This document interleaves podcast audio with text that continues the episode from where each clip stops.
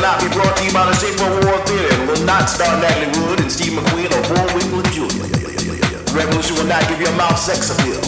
The revolution will not get rid of the nubs. The revolution will not make you look five pounds thinner because the revolution will not be televised.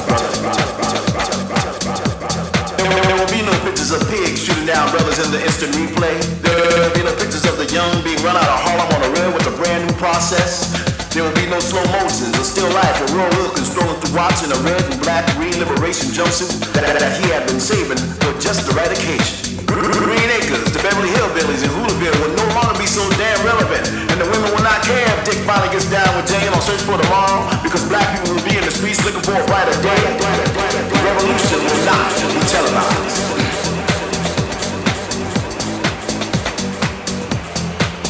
The revolution will put you in the driver's seat. The revolution will be no reruns, brother. The revolution will be live.